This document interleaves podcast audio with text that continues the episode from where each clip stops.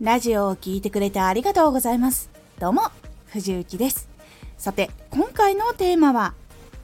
原稿を作って原稿を捨てよう。原稿を作って原稿に頼りきりになってしまうと、全て原稿の文字を追ってしまうため、相手に届けたいことっていうのが、実は届かなくなってしまうんです。このラジオでは毎日19時に声優だった経験を活かして初心者でも発信上級者になれる情報を発信しています。それでは本編の方へ戻っていきましょう。なぜ原稿の文字を追ってしまうと相手に届かないかっていうと文字を読むことにエネルギーを使ってしまって伝えることにエネルギーが不足するからなんです。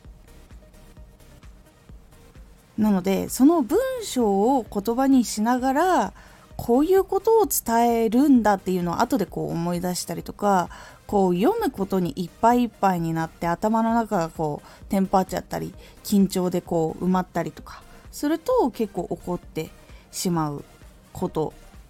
に結構なりがちになります。いわゆるこうこれを伝えたくてこう話しているじゃなくてこれを読まなきゃっていうところにやっぱり意識が行きがちになってしまうので伝えるっていうところにエネルギーがいっていない。となると伝えるというエネルギーがないので相手にはやっぱり届かないっていうところになってしまいます。なので原稿を作ったら流れと絶対に伝えること。この2つをしっかりと体に入れます。これを伝えたいからこの流れで話をすると相手も分かりやすくなる。っていうこの2つを体に入れることでたとえ文字がこう違ったり文章が違ったりしてもこの流れでこの話を伝えるっていうことが分かっていれば原稿がなくても話すことができるようになるからなんです。でしっかり体に入れるっていうことはどういうことかっていうといつどんな時でもその話ができる状態になっていることとなります暗記をするってことじゃなくてこの話はこのポイントが大事でこの流れで話すと伝わりやすいっていうことが自分でも本質的に分かってる状態なのでこれについて教えてほしいんですけどっていうこと聞かれたらこれはこういうことがあってこうなるからこういう風にした方が今後こういう風に生きていくのでいいですみたいな感じで自分で答えられるようになっていきます。でこれができるようになるためのトレーニングはまず第一段階は原稿の暗記。こう作った時にこの流れでこういうことを話すんだっていうことをまず覚える。原稿の暗記。で2つ目はウォーキングとかあとは家の掃除とかそういうのをしている時にも言えるようにする。いわゆる目の前に原稿とかない。でこう喋ることに集中してやるんじゃなくてもう掃除とかしながらこの話はこうこうこうでこういうふうにやるっていうことを喋れるようにずっとトレーニングする。でそれができたら次3段階目は人に話してみる。実際に人に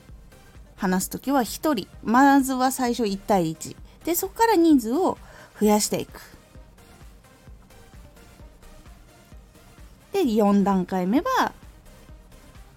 いろんな人に話した後に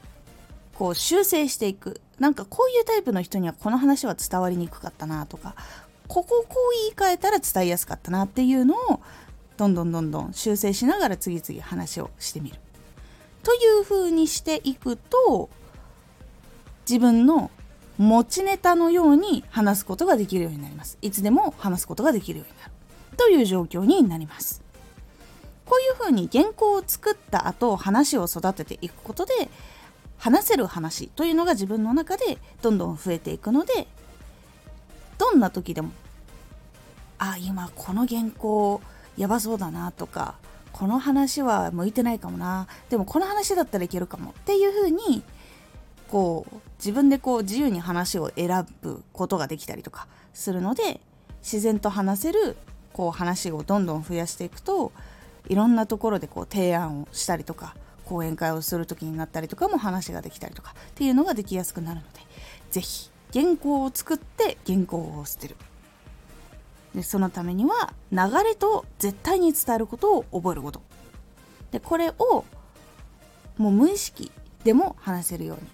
うにもう体の中にしっかり入れることっていうのを大事にしてみてください。今回のおすすめラジオ何を話したかを短い言葉でまとめると記憶に残る。何を今回お話ししましたよっていうところと大事なところをまとめてあげるというのが何で大事なのかというお話をしております。このラジオでは毎日19時に声優だった経験を生かして初心者でも発信上級者になれる情報を発信していますのでフォローしてお待ちください。毎週2回火曜日と土曜日に藤雪から本気で発信するあなたに送る上級者の思考の仕方やビジネス知識などマッチョなプレミアムラジオを公開しています有益な内容をしっかり発信するあなただからこそしっかり必要としている人に届けてほしい毎週2回火曜日と土曜日ぜひお聴きくださいツイッターもやってます。ツイッターでは活動している中で気がついたことや役に立ったことをお伝えしています。ぜひこちらもチェックしてみてね。コメントやレター、いつもありがとうございます。では、また。